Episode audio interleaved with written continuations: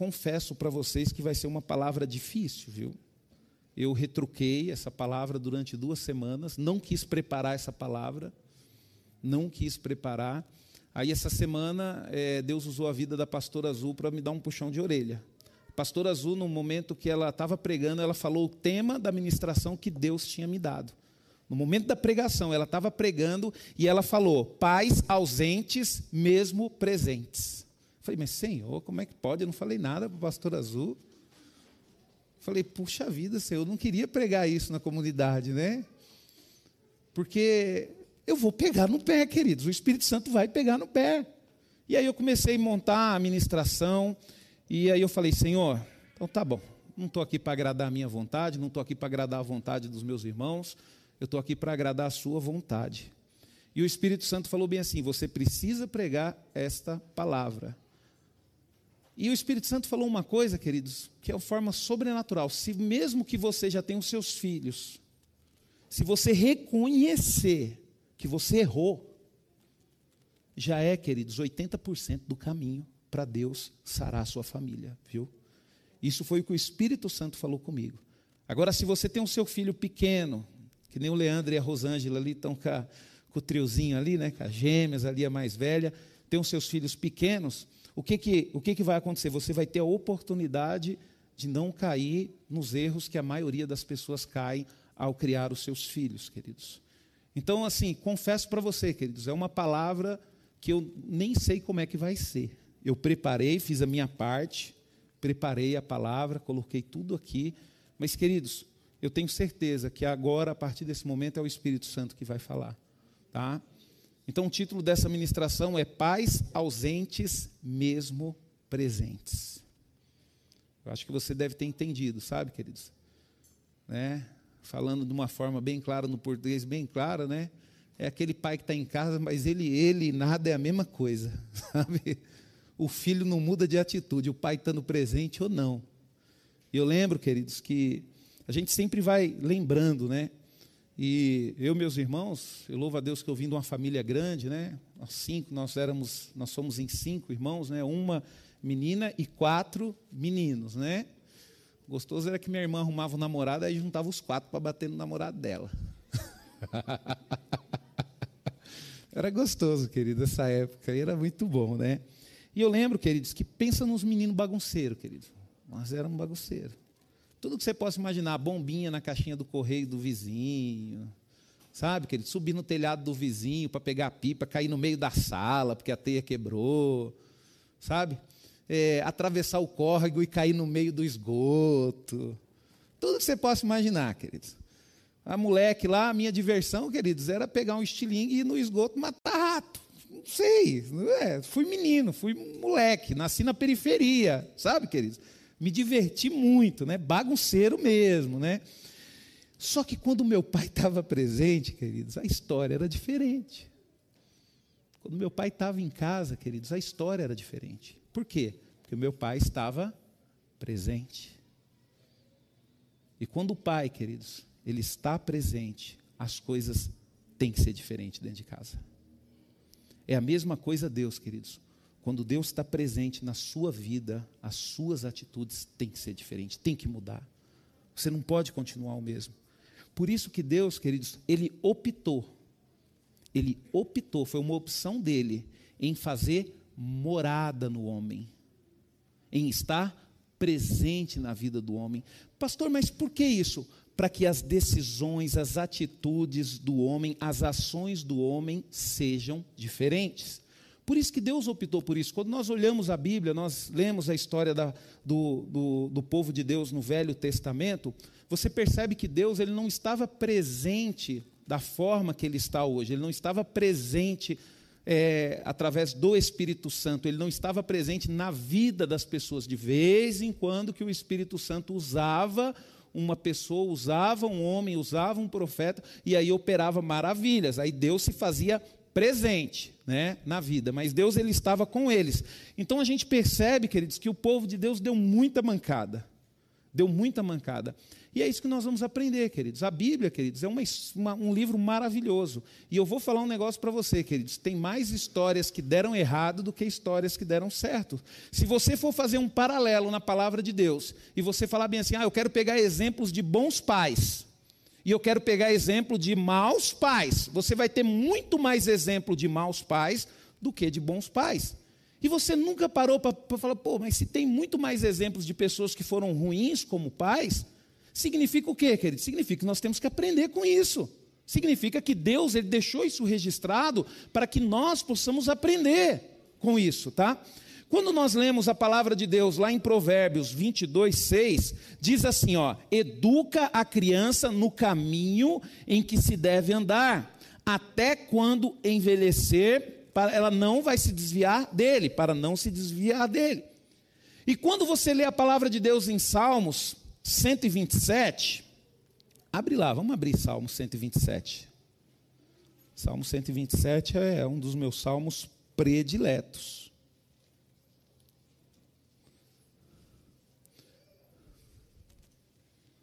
Cento e vinte e sete. Eu queria encher aqui, né, queridos? Que a palavra de Deus diz, mas aí eu casei, a Débora não queria ter muito filho, né? a gente só teve uma, mas eu queria ter bem uns quatro, cinco. Amém? A palavra de Deus 127, a partir do verso. Ah, tá. Alguém falou que está em tempo aí ainda? É. Eu ouvi alguém falando aí, baixinho, viu? A palavra de Deus, Salmo 127, a partir do verso 3, diz assim: ó, herança do Senhor são os filhos, o fruto do ventre seu galardão, como flechas na mão do guerreiro, assim os filhos da mocidade. Feliz o homem que enche deles as suas aljavas, não será envergonhado quando pleitear com os inimigos a portam.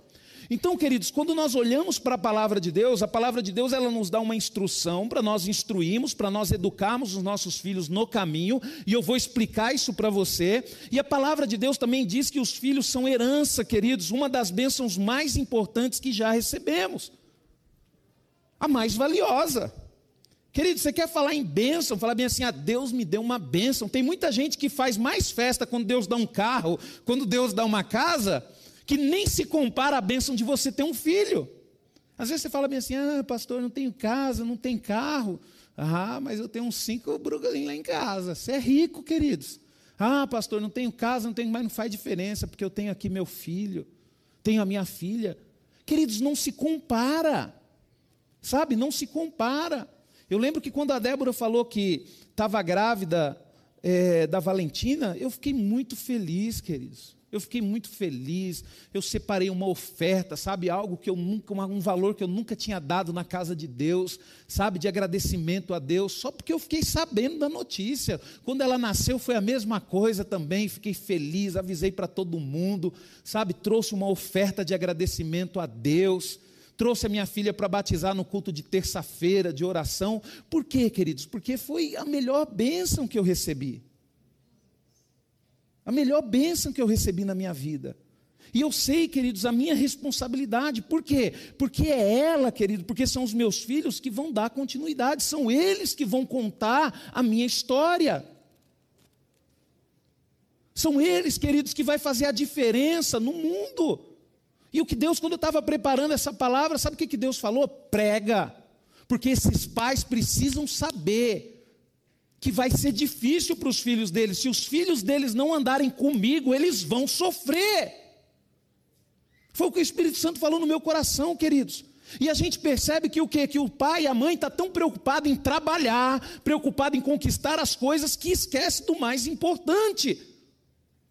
De quê? De educar os seus filhos na presença do Senhor. E aí, queridos, quando o pastor fala alguma coisa aqui, aí já tem mães que é mais protetora, né, eu vou criar o meu filho do jeito que eu quero. Não vou dar ouvido para o pastor. Já veio o pastor Rubens falar que tem que pegar a vara, que tem que fazer isso. Não, eu, filho meu, não. Queridos, não sou eu, é a Bíblia, é a palavra de Deus. Ela instrui como nós devemos criar os nossos filhos. Se você quer criar os seus filhos do seu jeito, mas também quando dá problema, não vai pedir para Deus te ajudar a solucionar, não. Se vira você sozinha. Você não criou um moleque que nem menina? Você não criou um moleque covarde? Aí agora está com um problema, aí vai orar a Deus. Ai, Senhor, ajuda com meu filho. Ué, mas não quis criar do jeito que Deus ensinou. É uma realidade, queridos. Não adianta você torcer o nariz e ficar bravo comigo, não, porque isso é uma realidade. A gente tem mania, queridos, em algumas áreas da nossa vida, excluir Deus. A gente exclui Deus na área da nossa vida. Que nem, por exemplo, mesmo, a gente exclui Deus da nossa vida financeira. Exclui. Ah, Senhor, o dinheiro é meu, eu ganhei, eu faço o que eu quero. Aí depois está passando por perrengue financeiro, aí quer que Deus ajuda? Espera aí, queridos, não. Deus, queridos, ele te deu a maior bênção, filhos, não deu? Deu. Deus, ele deixou a palavra dele que ensina e instruir os filhos, não deixou? Deixou. Então, está tendo problema por quê? Porque não ouve Deus. Porque faz as coisas do jeito que quer. E não adianta, queridos. É que nem, por exemplo, queridos, eu tenho a minha filha. A minha filha, queridos, alguém aqui que já recebeu a minha filha em casa, você vai ver, minha filha desde pequenininha, na casa dos outros, ela não faz bagunça, ela não toca em nada. Por quê? Porque desde criança eu ensino ela: você respeita a casa dos outros, você não faz bagunça e você não toca em nada. Esses dias nós tivemos o CRAU, né? A Michelle até ficou olhando para mim assim, né? Por quê, queridos? Nós tivemos o CRAU. Quando eu saí de casa, eu já falei para Valentina: Valentina, nós vamos para o CRAU, tá? Você vai ter que ir, porque é aniversário da sua mãe, vamos fazer uma festinha surpresa. Mas um detalhe: você vai sentar do lado do seu pai e da sua mãe e você vai participar do CRAU e é para ficar quietinha durante o curso inteiro, viu? E realmente, Michelle, ela fez bagunça? Atrapalhou alguma coisa? Não ficou sentada lá do lado? Por quê, queridos? Porque os nossos filhos precisam aprender desde pequeno a serem obedientes. Se você não ensina o seu filho a ser obediente, seu filho tem uma grande tendência a sofrer na vida. E você vai entender o porquê. Queridos, então nós percebemos isso, que filhos são herança, né, uma das bênçãos mais importantes que já recebemos. Mas como ensiná-los no caminho, sabe?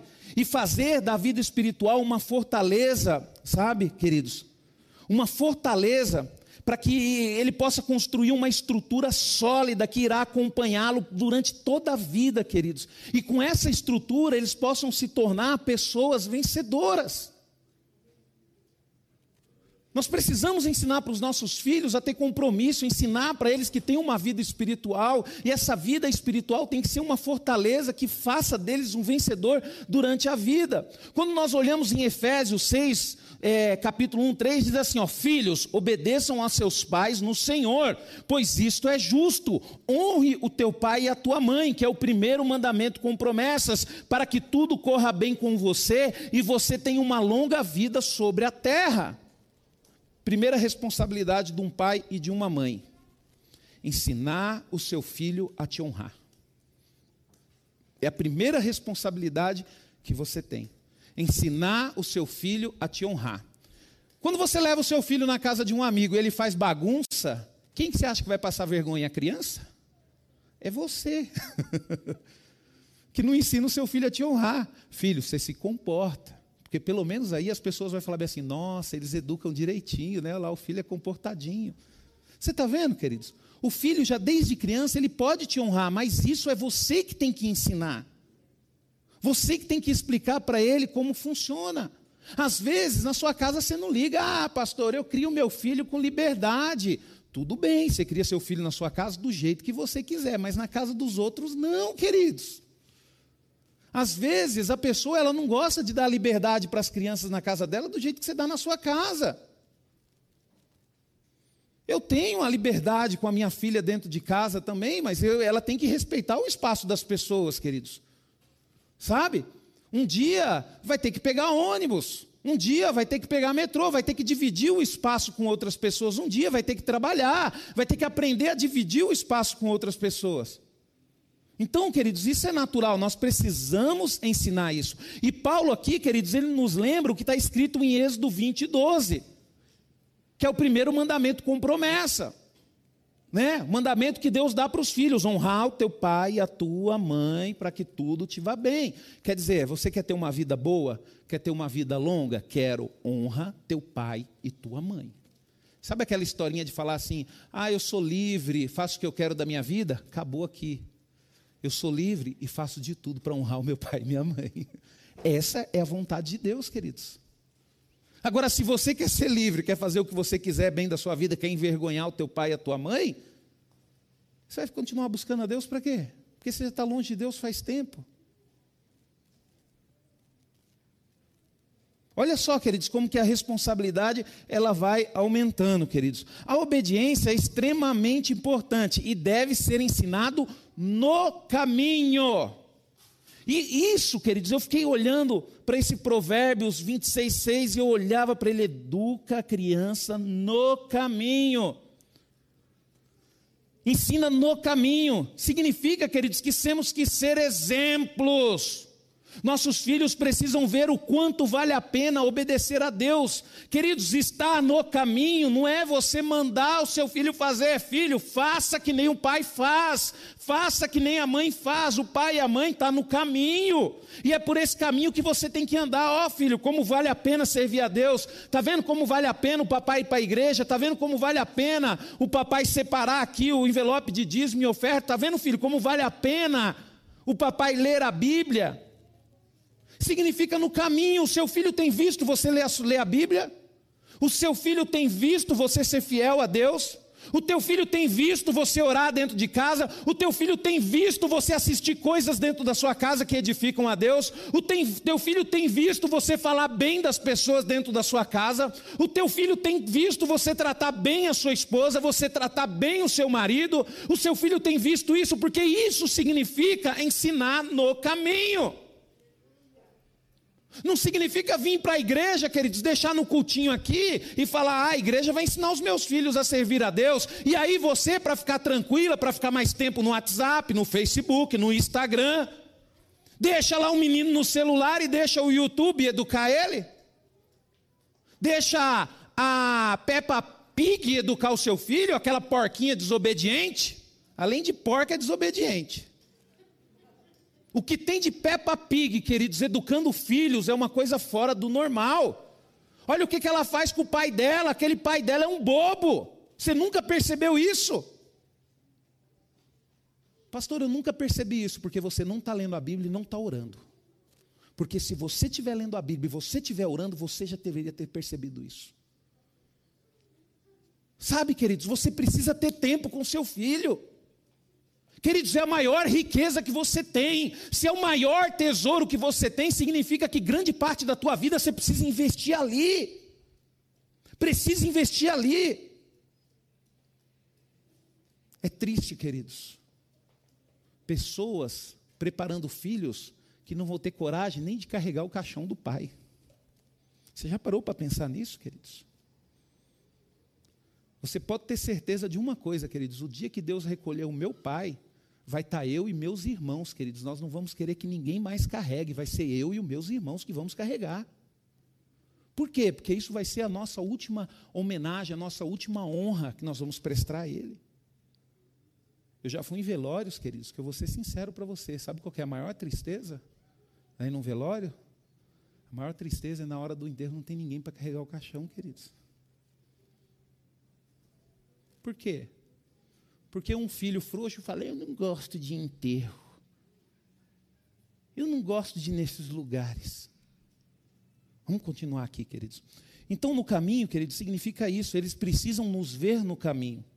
A Bíblia é repleta de exemplos negativos em relação ao ensinamento de filhos. Significa que não é uma tarefa fácil de ser executada. Não é, queridos. Então, não se sinta diminuído se você não está criando bem os seus filhos, ou se você não criou bem os seus filhos, ou até mesmo se você pensa em não criá-los bem. Não se sinta diminuído. Por quê? Porque não é uma tarefa fácil.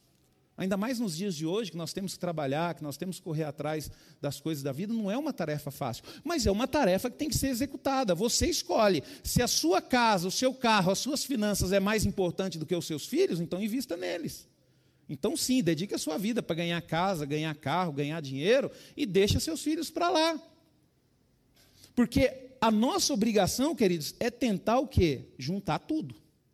Você tem que você tem que dar o melhor para o seu filho, significa que você tem que trabalhar, mas também você tem que educá-lo. Você tem que preparar ele para o mundo.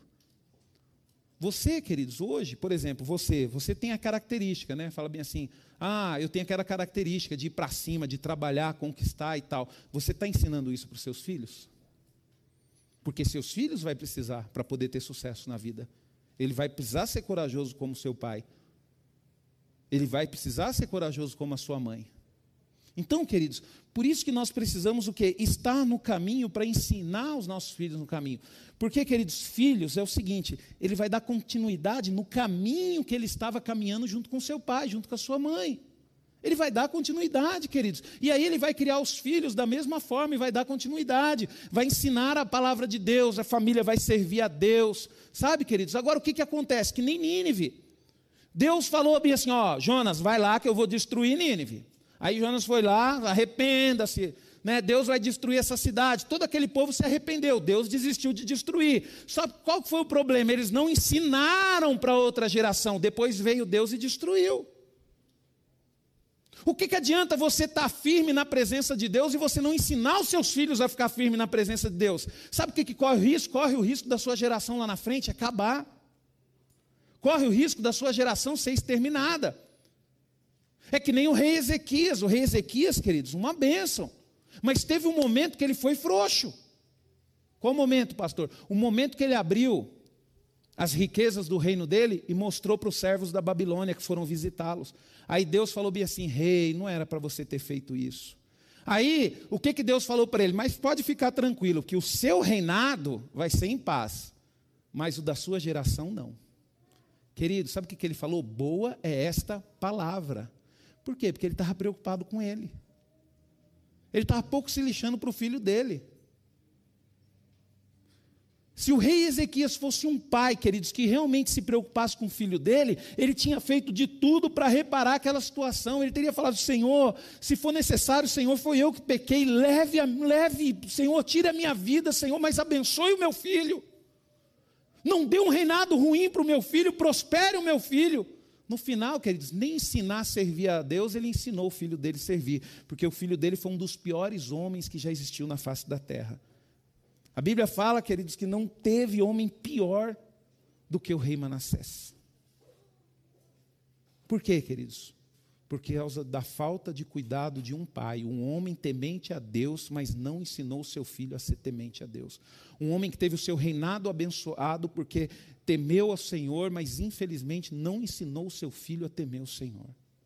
E é aí que nós pecamos, queridos.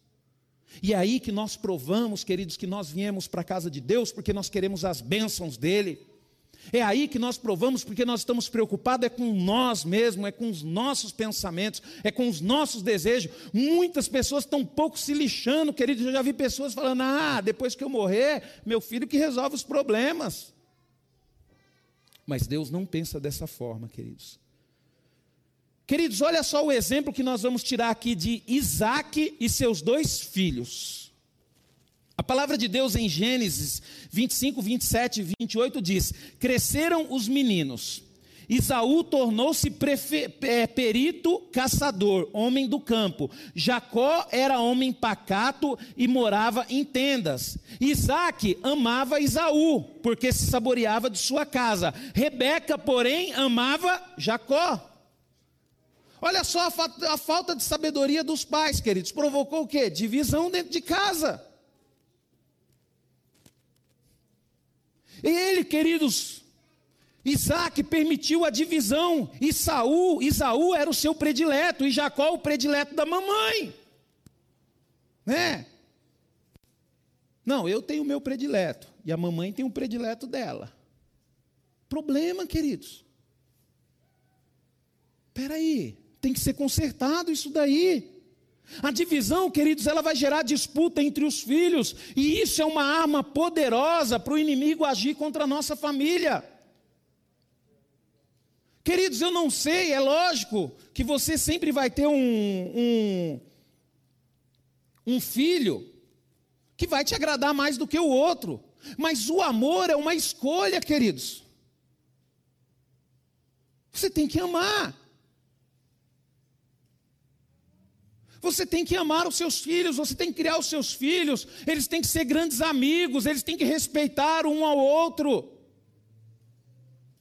Eu tenho um exemplo, queridos, dentro da minha casa. Nós somos em quatro homens e uma mulher, cinco filhos. Lembrando, queridos, que a minha irmã, ela é só filha da minha mãe. Só que se você pegar os cinco, queridos, e meu pai e minha mãe, não tem como você saber qual é o predileto. Por quê, queridos? Porque eles conseguiram aplicar o mesmo amor para todos. Esses dias eu estava na casa do Manuel e eu percebi uma coisa legal lá, né? O Manuel ele foi corrigir uma das pequenininhas dele e as outras todas começaram a chorar. É, eu achei isso bonito. Achei isso legal. Você olhava para Clarinha, Clarinha corre cheia de lágrimas. Olhava para Monique, não vou falar mais, senão você vai saber qual que ele teve que corrigir. Né? Aí eu depois eu brinquei com ela, falei, lá em casa era diferente. Quando um apanhava, os outros davam era risada. Aí meu pai ia aí, ó, nem todo mundo. Era festa, queridos, quando um apanhava. Quando um apanhava, era gracinha a noite toda. Toma, seu trouxa, quem mandou fazer? A gente tinha um costume, queridos, de depois era sair até no braço, colocava o dedo assim em cima e ainda fazia assim para eles, assim. Aí meu pai justo, né, um homem justo, né, psicólogo nato, fez psicologia, graduou, mestrado, doutorado. Quando tinha um problema desse, sabia o que fazia. Sinta em todo mundo. Eu falo para meu pai, falo, pai, se o senhor tivesse feito psicologia, o senhor ficar rico. Então, queridos, olha só o problema dessa família, queridos. Se você tem mais de um filho, queridos, entenda uma coisa: o seu amor tem que ser igual para todos. E você vai entender, queridos, que nós aprendemos isso por Deus. Quer dizer, queridos, você merecendo ou não, Jesus morreu por você. Deus nos ensina a fazer isso. Imagina só como pai.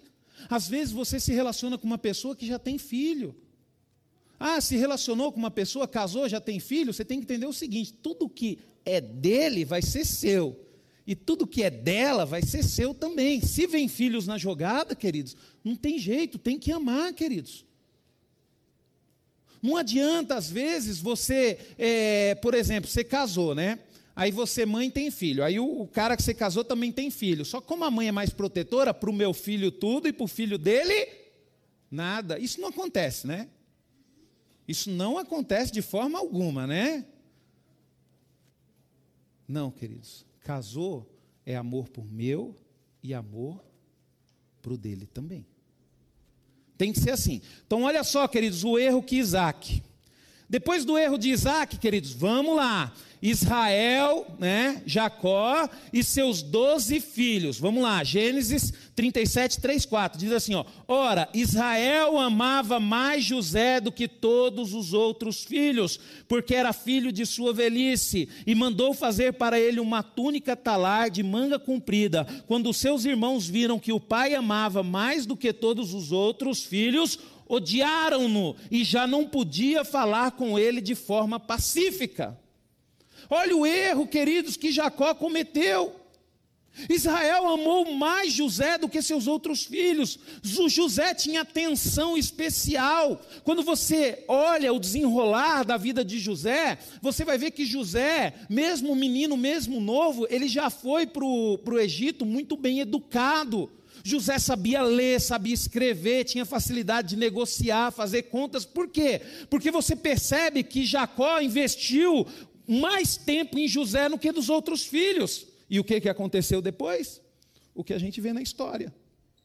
Os filhos, unânimes, todos eles, se levantaram contra José. Queriam matar José. Por causa da interferência de Rubem, eles não mataram José, mas venderam José como escravo, rasgaram a túnica dele, melaram de sangue e mentiram para o pai falando que ele tinha comido, tinha sido comido por um bicho. Queridos, olha só o erro que Israel teve. Quando nós temos mais de um filho, queridos, podemos trabalhar, temos, precisamos trabalhar a questão do favoritismo, que é uma realidade, queridos, é natural isso, você ter apego mais com um do que com outro, sabe? Mas isso, queridos, tem que ser trabalhado. Isso tem que ser trabalhado. Você precisa tomar a decisão de amar os seus filhos de forma igual, você precisa ser justo com eles. O Irineu conta a história aqui, quando é, a época que ele criava os filhos dele lá muito difícil, que ele ia comprar um tênis para os filhos, um tênis para os filhos, né? Aí ele falava que tinha um mês dava só para comprar para um, né? Então ele já negociava, ó, nós vamos lá na loja, compra para um, aí o mês que vem a gente compra para o outro. Aí era triste, queridos, ele saía um feliz com tênis e o outro saía triste. Isso é duro para o pai, mas o pai ele tem que aprender a ser justo, queridos. Vai ter situações, queridos, que o coração ele vai ter que ser jogado um pouquinho de lado e você vai ter que aplicar a justiça dentro da sua casa. Senão seus filhos vão perceber isso e você vai ter problema, que nem quem foi que sofreu por causa disso? Quem foi que colheu um sofrimento de viver separado 13 anos achando que seu filho preferido morreu? Você já passou para já pensou, queridos, imaginar o sofrimento que Jacó teve, ele viveu 13 anos achando que o filho dele foi engolido por uma fera. 13 anos, queridos, com aquele aperto no coração de não ter nem, podido nem sepultar o corpo do filho. Mas por que, que ele colheu isso, queridos? Ah, pastor, mas Deus tinha um propósito na vida do José, por isso que ele foi como escravo. Não, queridos, Deus poderia fazer de forma diferente. Deus poderia fazer de forma diferente. Deus fez desta forma, queridos, porque Deus, queridos, ele tem isso, ele consegue transformar coisas ruins em bênção. Foi o que aconteceu na vida de José. Transformou uma coisa ruim em bênção. E José, queridos, não teve culpa nenhuma disso. O que fez José sofrer, queridos, foi o amor. O amor que o pai declarava mais por ele do que pelos outros. Por isso, querido, se você tem mais de um filho, você tem que criar os seus filhos para serem unidos, para amar uns aos outros, respeitar uns aos outros. Se você, queridos, demonstrar de uma forma clara o amor por um mais do que o outro, você vai encarar problemas difíceis no futuro. Pastor, mas eu tenho um lá que é o ovelha negra. Todo mundo fala isso, né? É uma ovelha negra da família. Ué, você tem que amar a ovelha negra, é seu, ué. É seu. Ama o ovelha, tem que amar a ovelha. Não é porque é ovelha negra que você não vai amar. A minha família lá tinha uma ovelha negra também, queridos. Uma ovelha negra, meu irmão, a gente tinha até medo dele. O bicho era ruim. Pensa num menino ruim, queridos. Só que aí o que acontece? A melhor forma de dominar uma ovelha negra, queridos, é através do amor. Hoje é um dos meus irmãos mais amorosos que tem. Então tem que tomar cuidado, queridos. Aprenda com isso, aprenda com o erro de Israel. Olha só, queridos, outra pessoa também que deu mancada, queridos, ao criar os seus filhos, né? Só que aqui não foi diretamente com os filhos, mas por causa das atitudes, Davi. E o que, que arrebentou a família de Davi? A sua fraqueza sexual. Davi era um homem fraco. Davi era um homem que, em certos momentos, ele dava mais atenção aos prazeres da carne do que às suas responsabilidades. E hoje, queridos, nós vivemos num tempo que os homens, ainda muitos homens, continuam assim. Homens, queridos, preferem abandonar sua família para viver com outras mulheres, preferem abandonar os seus filhos para satisfazer os seus desejos sexuais. Só que eles não conseguem enxergar o que eles estão plantando para a vida dos seus filhos, o que, que seus filhos vão ter que conviver lá na frente. Porque quando você toma essa decisão, queridos, é a mesma coisa que dar uma facada no seu filho e deixar ele demorar 14, 15 anos para morrer. Quando você decepciona o seu filho, quando você, queridos, trata mal a mãe do seu filho, quando você abandona a mãe do seu filho, quando você abandona o seu filho, é a mesma coisa de você dar uma facada nele, virar as costas e deixar ele morrendo aos poucos. Ou você acha que não? É, pastor, ele é grandinho, tem cabeça para entender. Que cabeça para entender o quê, queridos? Uma vez eu li uma história, queridos, que era legal. Essa história é bom para você refletir, né? Um menino mais ou menos de 12 anos. Chegou em casa, a mãe dele estava chorando, com o rosto baixo. Aí ele olhou, mãe, o que, que foi que aconteceu, mãe? Por que, que a senhora está machucada? Aí a mãe chegou e falou assim, não, filho, não é nada não, mãe, aconteceu sim, fala para mim. Aí, ah, não, foi eu, seu pai, teve um desentendimento, seu pai acabou me agredindo. Menino, 12 anos. O pai dele chegou atrás do serviço e falou, pai, vamos conversar? O pai, vamos, filho. Pai, senta aqui na mesa. Sentou. Aí o menino chegou, pai, se alguém bater na sua mãe, que, que o senhor faz? Ah, se bater na minha mãe, eu mato. Que isso? Ninguém pode bater na minha mãe, não. É isso mesmo, pai? É. Então, pai, então vou falar um negócio para o senhor. Não rela mais a mão da minha mãe, não, senão mato o senhor. É aquele ditado, queridos. Na nossa mãe, né? Ninguém pode relar. Você lembra quando você era moleque? Às vezes a pessoa falava, falava, você ainda resistia. Na hora que falava mal da sua mãe, aí não tinha jeito, aí você ia para cima. Por quê, queridos? Principalmente para o filho homem, queridos. Eu acredito que para a filha mulher também, mas eu falo para o filho homem. Para o filho homem, queridos, mãe é sagrado. Você quer que seu filho te ame? Trate bem a mãe dele.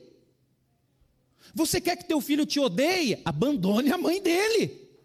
Trate mal a mãe dele. E Davi, queridos, ele fez isso. Sabe?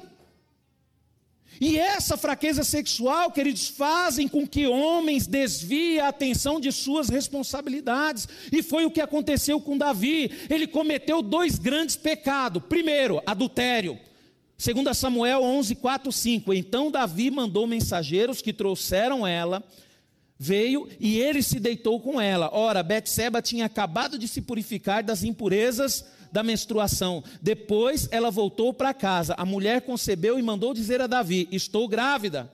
Primeiro pecado, queridos, por causa da fraqueza sexual dele, adultério. Qual foi o segundo pecado? Está em 2 Samuel 11, 14 15. Pela manhã, Davi escreveu uma carta a Joabe e mandou por Urias. Olha só, ele escreveu uma carta e mandou por Urias. Quando você olha a história de Urias, Urias era um dos valentes de Davi. Era um homem que matava e morria por Davi. Viu? Na carta escreveu o seguinte: ponha Urias na linha de frente, onde o combate for mais intenso. Depois deixe-no sozinho para que seja ferido e morra. Homicídio.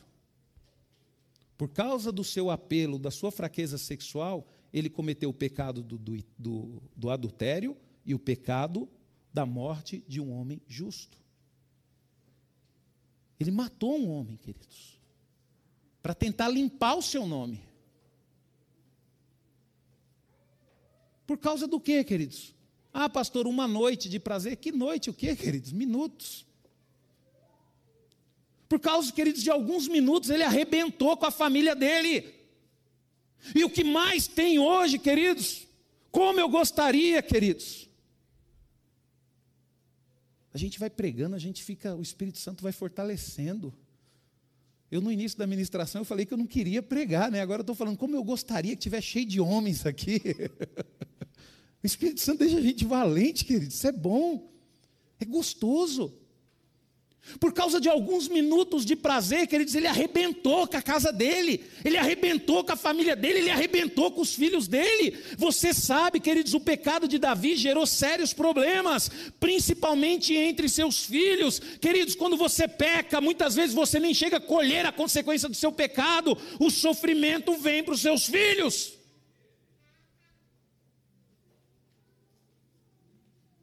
Ah, pastor, eu não ligo para isso. Não liga porque você não ama seu filho. Olha só, queridos. E o pecado, queridos, é munição para o diabo estraçalhar com as nossas famílias. Olha as consequências que Davi teve. Isso você está cansado de saber que eu sempre faço isso, sempre falo isso. Ele teve uma de suas filhas abusada sexualmente pelo próprio irmão. Por vingança, queridos, esse irmão que abusou da filha foi morto pelas mãos do outro filho de Davi, quer dizer, foi morto pelo próprio irmão, que mais tarde, queridos, tomou o reino do pai e ainda teve relações com todas as esposas e concubinas em praça pública. Que ficaram, né? Porque algumas não, porque Davi levou. Pastor, mas Davi sofreu demais. Por quê? Por causa de alguns minutos de prazer. E eu tenho certeza, queridos, eu tenho certeza, queridos, que no nosso meio tem homens que sofrem até hoje por causa disso. Então, por isso, queridos, que quando você está comprometido com Deus, você não só se compromete com Ele, porque para você estar comprometido com Deus, você precisa estar comprometido com a sua família, você precisa estar comprometido com os seus filhos. Quando eu faço casamento, queridos, eu já pergunto para o cabra: você tem certeza que é isso que você quer? Tenho, pastor. Porque se precisar morrer por ela, você vai ter que morrer desgramado. E morrer, queridos, pela sua esposa, não é só se alguém vir matar ela, se entrar na frente e tomar um tiro. Morrer, queridos, é você negar as suas vontades, é você dominar os seus olhos, é você dominar o seu corpo, é você dominar os seus desejos por ela. As mulheres, elas não conseguem compreender muito bem o que eu estou falando aqui, mas você que é homem, você compreende, porque o mesmo monstro que tem aí dentro de você tem dentro de mim também. E quando nós temos uma família, a nossa responsabilidade é o que, queridos? É domar, é calar essa fera que tem dentro de nós. E nós precisamos ser firmes, queridos, porque Davi não foi firme e ele sofreu. Sofreu, queridos. E se nós pegarmos exemplos aqui, vamos pegar é, exemplos, nós vamos falar sobre Gideão. Gideão, queridos, um filho de Gideão teve mais de 70 filhos. Teve um que matou todos os outros por causa da herança do pai. O que, que significa? Gideão foi um homem abençoado, foi um homem bom, um guerreiro valente, mas não soube educar os seus filhos. Nós temos também o profeta Eli. Profeta Eli foi uma bênção, profetizou sobre a vida de Ana, e Ana concebeu Samuel, que mais tarde sucedeu o lugar do profeta Eli que tinha dois filhos que também eram sacerdotes, mas Eli não os ensinaram a temer a Deus. O que, que aconteceu com os filhos dele? Viraram dois homens promíscuos, dois homens ladrões que roubavam das ofertas do Senhor. E o que, que aconteceu na velhice, queridos? Um homem, queridos, quando ele está velho, o desejo dele é ver a família dos filhos dele indo para frente, é ver os netos dele. Qual foi a última notícia, queridos? A última, a última coisa que a mente do profeta Eli começou a processar? A morte dos seus filhos. Os seus dois filhos morreram. E no mesmo instante ele caiu para trás e morreu também. O negócio é mais embaixo, queridos.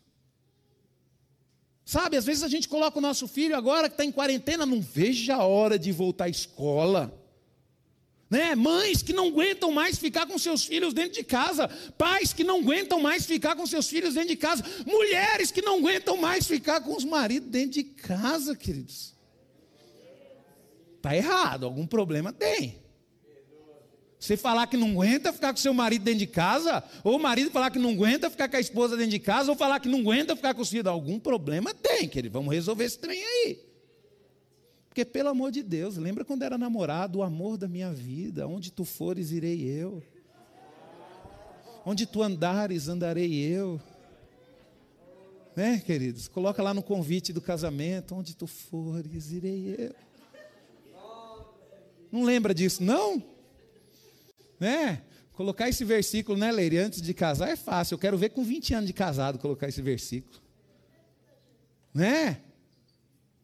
Tem que pegar firme, queridos. Então você vai ver exemplos, queridos, de homens que fracassaram, homens que foram abençoados. O próprio profeta Samuel, queridos. Sabe? Se você for analisar, queridos, chega um momento na história de Moisés que a história dos filhos dele não é mais contado. Então, queridos, nós temos que tomar cuidado, queridos. Instrua os seus filhos no caminho do Senhor. Poxa, você teve que correr atrás. Eu fico vendo, queridos, eu conheci Jesus com 20 anos, tive que correr atrás, aprendi tudo, aprendi a ser dizimista, aprendi a ser ofertante, aprendi a servir a Deus, aprendi que tinha que respeitar a minha família, aprendi que tinha que ser um homem fiel à minha esposa, mesmo vindo do mundão com 20 anos, queridos. Estou na luta, estou sofrendo, mas Deus tem abençoado. Agora imagina minha filha, desde pequenininha, filha, está aqui a Bíblia, tem que ler, filha, ó, tem que levar o dízimo na igreja, porque é assim, porque é assado, filha, vamos orar antes de dormir, filha, ora pelo papai, filha, ora que não sei o quê. Queridos, imagina como é que vai ser a vida dela, queridos. Uma bênção, filha, tem que ser obediente. Filha, vamos orar. Filha, ó, papai está curado, coloca a mão aqui e ora. Papai crê que Deus vai usar a tua fé para curar o papai. Vai mesmo, papai, vai. Vamos orar. Às vezes, querido, você está com seu filho, vai visitar um irmão enfermo, você quer ensinar o seu filho, falar, filho, coloca a mão lá e ora, Deus vai te usar para curar. Você tem que permitir com que o seu filho seja usado por Deus. Tem que permitir, queridos, tem que fazer o seu filho, o seu filho tem que ver experiência de Deus na sua vida e você precisa deixar ele passar por experiências de Deus. Eu fico indignado, queridos, crente velho que nunca pediu para o seu filho colocar a mão no enfermo e orar. Se você nunca fez isso, você tem que se sentir envergonhado. Você nunca pediu para o seu filho colocar a mão na sua cabeça e orar por você. Nós temos que ensinar os nossos filhos a ter experiência, queridos, porque a palavra de Deus tem poucos exemplos, mas tem exemplos bons. E tem exemplos aqui, queridos, que nos fazem aí além do natural. Você vai perceber, queridos, que quando você resolve levar Deus a sério, você vai perceber o quanto faz diferença você levar a sério os seus filhos também. A tua fé, queridos, ela tem que estar alinhada com a criação dos seus filhos. Por exemplo, Abraão e seus dois filhos amados. É, Abraão teve dois filhos assim no início da criação dele, depois ele teve mais filhos, a qual ele amou também, ele deu herança, ele deu presente. Todos os filhos de Abraão, Abraão deixou bem. Mas nós vamos falar sobre esses dois primeiros filhos que ele teve. Sabe, queridos? E o primeiro, vamos lá ler em Gênesis. Eu vou abrir aqui, não precisa você abrir para a gente ganhar tempo. Em Gênesis capítulo 21, 9, diz o seguinte: ó, vendo Sara que o filho de Agar a egípcia, o qual ela dera, o qual ela dera a luz a Abraão, caçoava de Isaac, né? Teu filho está tratando mal o meu filho, né? Ainda bem que isso não acontece no dia de hoje. Ainda bem. Vamos lá. Né? A egípcia de Isaac disse a Abraão: rejeita essa escrava e seu filho, porque o filho dessa escrava não será herdeiro como com Isaac, meu filho. Pareceu isso muito penoso aos olhos de Abraão por causa do seu filho. Queridos, Ismael, queridos, foi o primeiro filho de Abraão. A Sara, ela precisava entender isso. E infelizmente ela não entendeu. Queridos, imagina o coração desse homem aqui. Você já sabe o que aconteceu aqui. Quer ver? Vamos continuar lendo. Disse, porém, Deus a Abraão: você acha que Abraão ia colocar o filho dele para fora? Não, queridos. Ele teve um motivo para poder fazer isso. E olha só o motivo dele, ó. Porém, ó, disse, porém, Deus a Abraão, né? Não te pareça isso mal por causa do moço e por causa da tua serva. Atenda, atende a Sara em tudo o que ela te disser porque por Isaque será chamado a tua descendência. Mas também do filho da serva farei uma grande nação, por ser ele teu descendente. Levantou-se, pois, Abraão de madrugada, tomou pão e um odre de água e pô-lo pô à costa de Agar, deu-lhe o menino e o despediu. Ela saiu andando, errante pelo deserto de Berseba. Você sabe por que, que Abraão, queridos, despediu seu filho? Porque Deus falou para ele: Pode ficar tranquilo, Abraão, eu vou cuidar dele. Olha a fé de Abraão, queridos. Queridos, a palavra de Deus tem falado para você, ó, corrige o teu filho, ó, corta as mordomias dele dentro de casa, pode ficar tranquilo que eu, não, mas se eu fizer isso, meu filho vai sair de casa. Deixa aí, uai. Eu quando me converti, queridos, 20 anos de idade. Falei para meu pai, aceitei Jesus. Meu pai, ah, não, na minha família ninguém é crente, não. Se você aceitou Jesus, você vai fazer uma escolha agora. Ou você vai para a igreja ou você sai de casa. 20 anos de idade, queridos. Na geração de hoje, 20 anos de idade ainda é menino, né? Ai, pastor, meu menininho, 20 anos de idade. Que isso, queridos? 20 anos de idade já é homem. Eu cheguei para meu pai e falei: Ó, oh, pai, é o seguinte, então tá bom. O senhor me ensinou mesmo a ser homem, eu sei me virar, então eu vou embora. E eu me sustento, mas Jesus eu não largo. E saí de casa, queridos, fui viver a minha vida. E até hoje, queridos, graças a Deus eu vivo minha vida. Desde quando eu saí de casa, queridos, Deus me abençoou tanto que eu nunca precisei do meu pai e da minha mãe para pagar uma conta de luz, uma conta de água minha. Agora, na geração de hoje, não, é meu, meu good-good, meu, meu bebezinho da mamãe. Não vai sair de casa, não, bebezinho da mamãe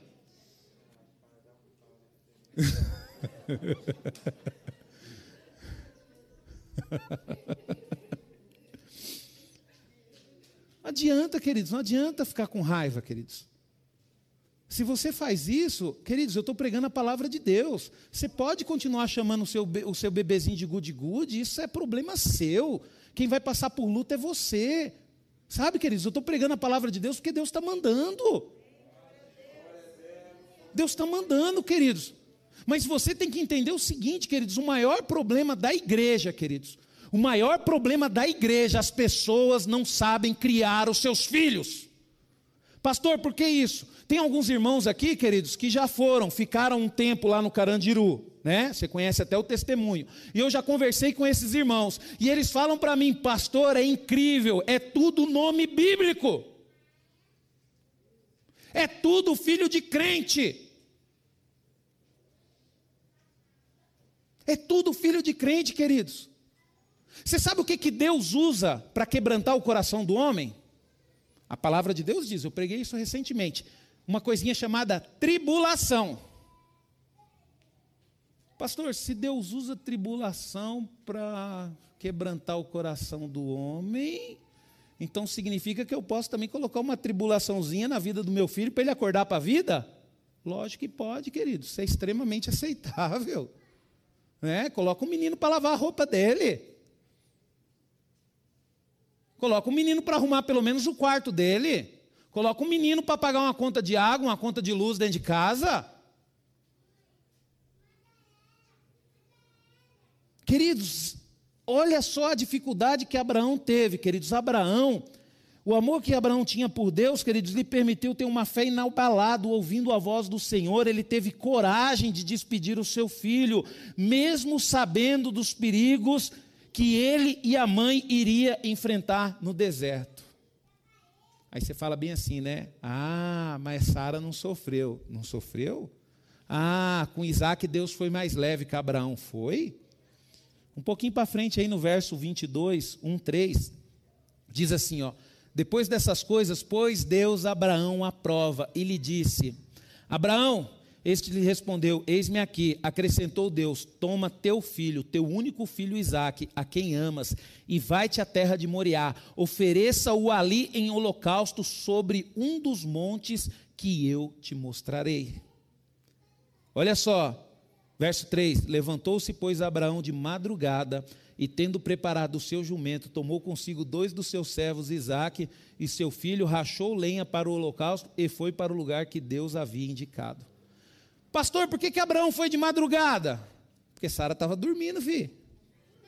Se Sara fez o que fez com Ismael, só porque ele caçoava de Isaac, imagina o que ia fazer com Abraão se soubesse que ele ia matar o filho dela. Sabe aquelas coisas que você precisa fazer, mas você tem certeza que a sua mulher não vai concordar?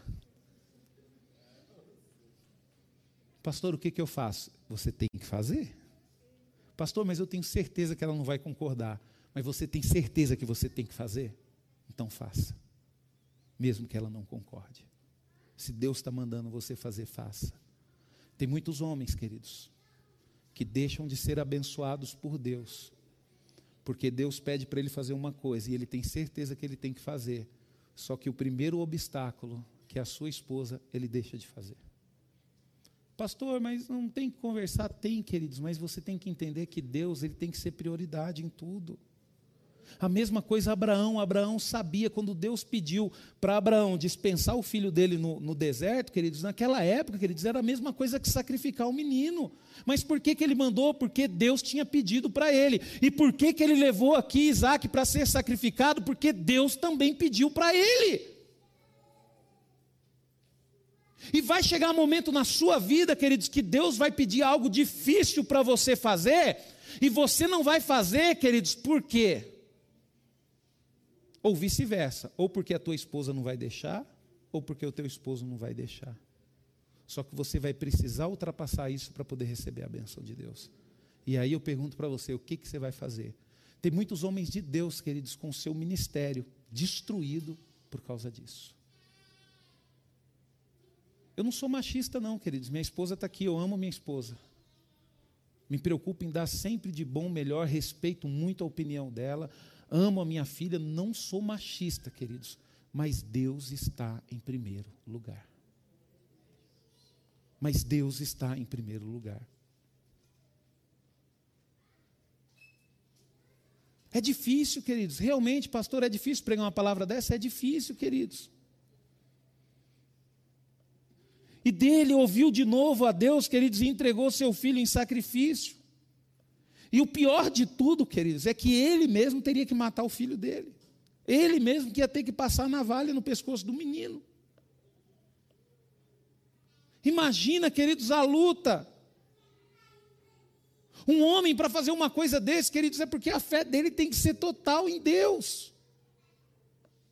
Pior, queridos, no deserto, queridos, ele colocou o filho dele no deserto, mas ele não ia ver o que ia acontecer. Agora ele estava diante de uma situação que ele ia ver o filho dele sendo executado por ele. Mas mesmo assim ele foi. Mesmo assim ele foi, queridos, disposto a sacrificar o seu filho. Mas por quê? Porque ele era um homem ruim? Não porque ele amava Deus, ele amava o seu filho, ele amava a esposa dele, e ele sabia, queridos, que de alguma forma, mesmo sendo uma coisa ruim, aquilo seria bom para ele, porque era Deus que estava pedindo para ele fazer. Eu não sei, queridos, a forma que Deus fala com você, mas tem horas, queridos, que você sente que é Deus que está falando. Tem horas que é Deus que está falando, e por causa de circunstâncias, queridos, nós deixamos de fazer aquilo que Deus pede. E esses dias foi assim, né, Débora? Está fresquinho, né? A gente teve um problema lá em casa por causa disso. E a Débora, mas você não pode. Eu falei, Débora, eu tenho. Poder, eu não posso, querer, eu não quero, mas eu tenho. Ah, mas você não vai, não tem mais, é esse ponto final. Ponto final. Graças a Deus que entendeu, né, Débora? Entendeu já? tem coisas, queridos, que vai ter que fazer, não tem jeito. Não ia ser difícil para Sara saber disso? Mas olha o lado de Abraão, queridos. Eu quero dizer para você, Sara, não olha só o seu lado, não, olha o lado do seu marido também.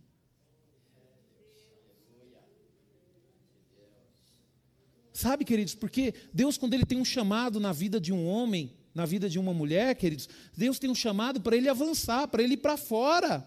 Então, muitas vezes, você vai ter que sair desse seu lugarzinho de conforto, você vai ter que sair dessa vida sua pacata, tranquila, sossegada. Vai ter situações que Deus vai querer que você saia um pouco para fora, que você faça alguma coisa.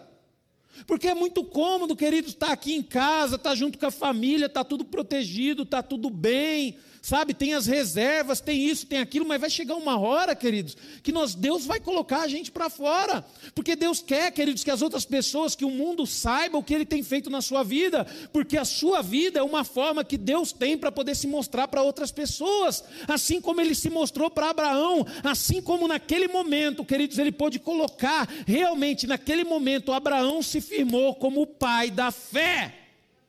E nunca na história, queridos, Nenhum homem teve a capacidade de fazer o que Abraão fez. E você vai ver. Nenhum homem, eu falei.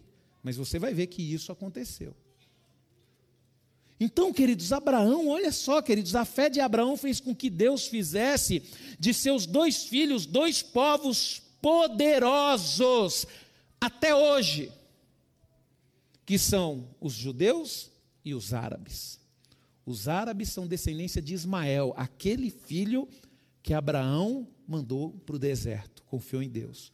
E os judeus são descendentes de Isaac, aquele filho que Abraão levou para sacrificar e que no último momento Deus impediu as mãos dele e deu um cordeiro. Olha só, queridos, o que Deus fez na vida de Abraão.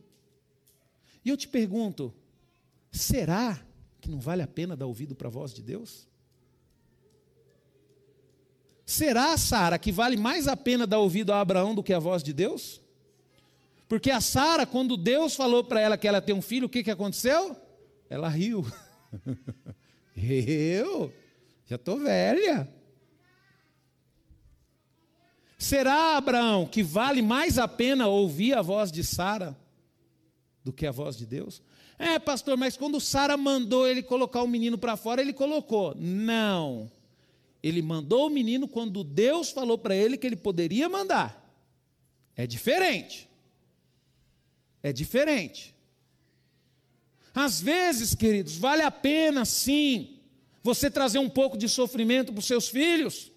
Vale a pena sim você mostrar a realidade para os seus filhos. Porque você vai ver, queridos, em grandes homens, em grandes mulheres que Deus vai fazer dos seus filhos. Abraão permitiu com que Deus fizesse isso na vida dos seus dois filhos. Muitos povos, queridos, foram extintos, mas os dois filhos de Abraão não. E enquanto a terra durar, queridos, essas duas nações, esses dois povos vão existir. Por quê, queridos? Porque são dois povos abençoados por Deus. Mas por que são abençoados por Deus? Por causa da fé do pai Abraão. Por causa da sua fé, Deus vai honrar os teus filhos. Por causa da sua fé, Deus vai fazer com que a sua semente dure gerações. E eu queria que você entendesse isso hoje. Hoje, queridos, hoje você está tendo a oportunidade de mudar a história da sua família, então mude. Eu vou dar um exemplo aqui agora, queridos, de um pai.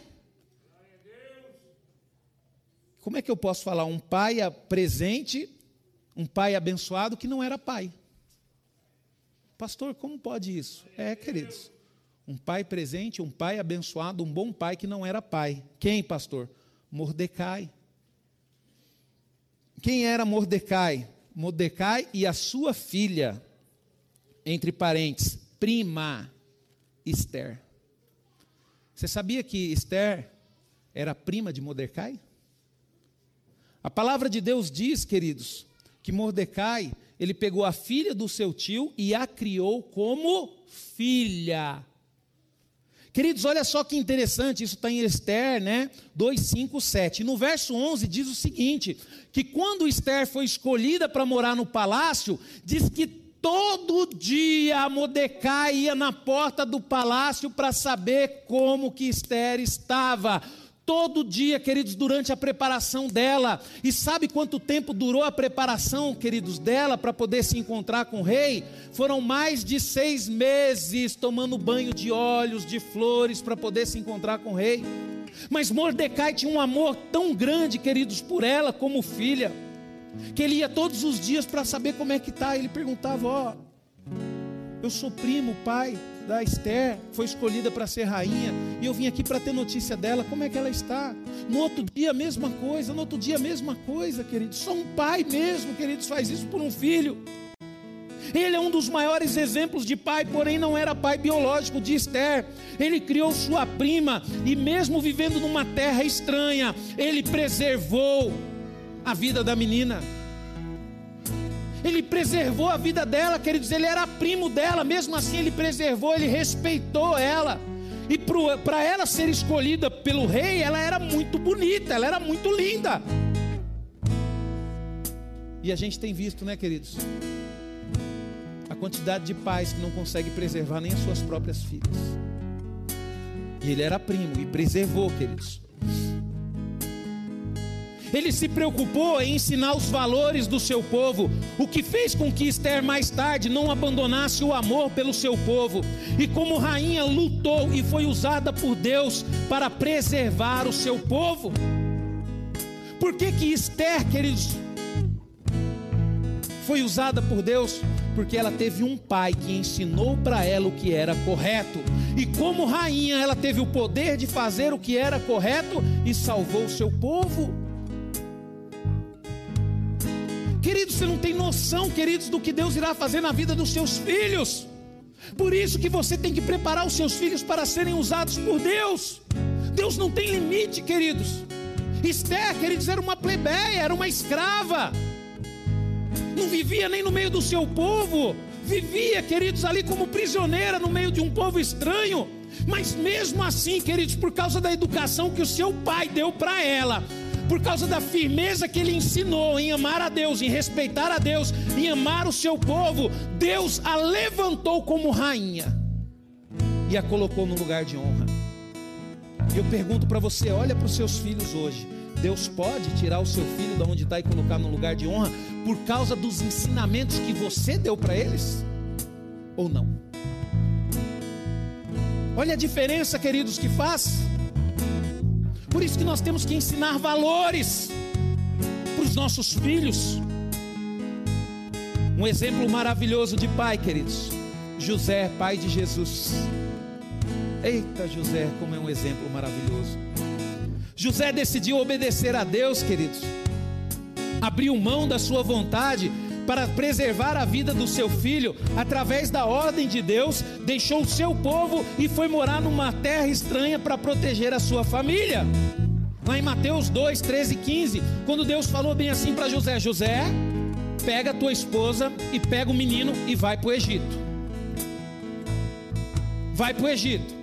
Imediatamente, queridos, José pensando ali na segurança do menino, pensando na segurança da esposa, imediatamente ouviu a voz de Deus e foi para o Egito, largou tudo, abandonou tudo e foi para o Egito. Aqui nós vemos, queridos, o que, que Deus valoriza. Você acha que Deus valoriza carro, Deus valoriza casa, Deus valoriza templo? Não, Deus valoriza família. O mundo, queridos, está tentando acabar com família. Por que, que o mundo está tentando acabar com a família? Porque a família é o que Deus valoriza. Se Deus valoriza a família, significa que Deus aprova tudo aquilo que forma a família e reprova tudo aquilo que deforma a família. José, queridos, ele foi um pai tão bom que mais tarde o filho dele, Jesus, foi conhecido da mesma forma que ele era conhecido. Quando você olha a palavra de Deus, em Marcos 6,3, você vai ver que José, ele era conhecido como José o carpinteiro. E quando você vai um pouquinho para frente, Mateus 13:55, você vai ver que Jesus, ele era conhecido como Jesus o carpinteiro. Por quê, queridos? Porque José foi um pai presente na vida de Jesus e ensinou o seu ofício para ele. Eu estava conversando com o Vinícius, que é tão bonito, queridos, quando um filho dá sequência ao ofício do pai. É tão bonito quando o pai começa um negócio e o filho dá sequência aos negócios do pai. Quer dizer, dá sequência aos ofícios do pai. Isso agrada a Deus, querido. Isso agrada a Deus. José foi um excelente pai. E para nós encerrarmos, queridos, o melhor pai de todos, Deus e seu filho Jesus. O maior exemplo de pai, queridos, esse é inquestionável. Deus, queridos, sendo o maior exemplo de pai, sabe qual foi a atitude dele? Atitude que muitas vezes nós não conseguimos, queridos. Deus sendo o maior exemplo de pai, ele sacrificou o seu único filho. No meu filho ninguém toca, pastor. E por que que no filho de Deus puderam tocar? E por que que Deus pôde sacrificar o seu filho por mim por você e você não quer sacrificar o seu filho por nada? Você quer dar vida boa para ele? Você vem para a igreja, o moleque não vem, ah, então fica aí, fica, vem o quê? Enquanto você estiver em casa, vai andar comigo. Seu filho tem que entender que dentro da casa dele tem um homem, tem uma mulher de Deus. Seu filho tem que entender que enquanto você for responsável por ele, ele tem que andar do jeito que você, como pai, quer que ande. Larga a mão de ser tolo, larga a mão de cair na armadilha de Satanás. Você está destruindo a tua família, a sua semente vai apodrecer nessa terra e não vai dar fruto, e você não está conseguindo enxergar isso.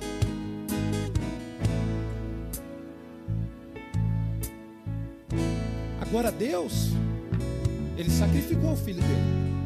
Agora o seu, você não quer acordar o menino nem cedo para vir para a igreja, você não quer sacrificar nem o sono do menino toma vergonha na sua cara e vire uma mulher e um homem de Deus.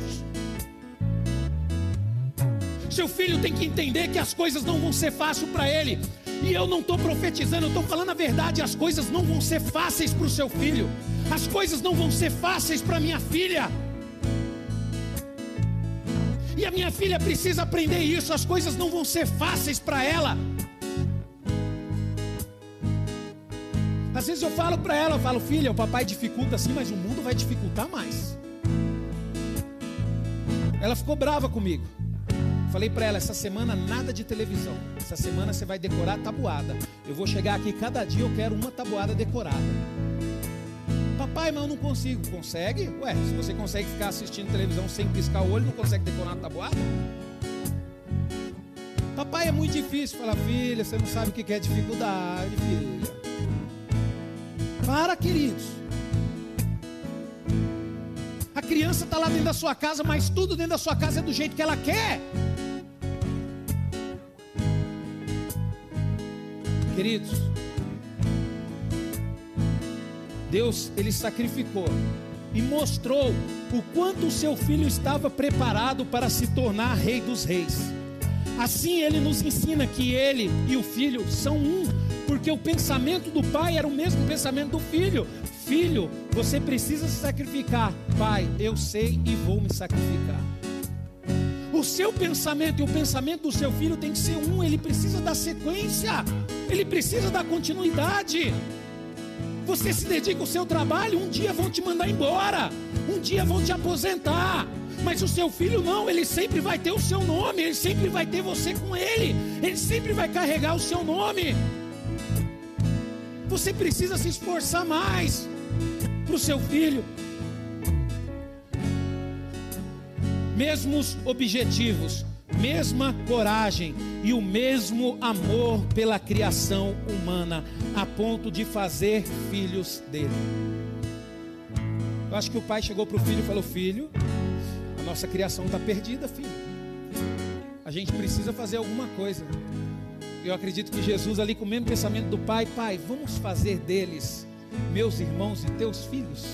Mas como, filho?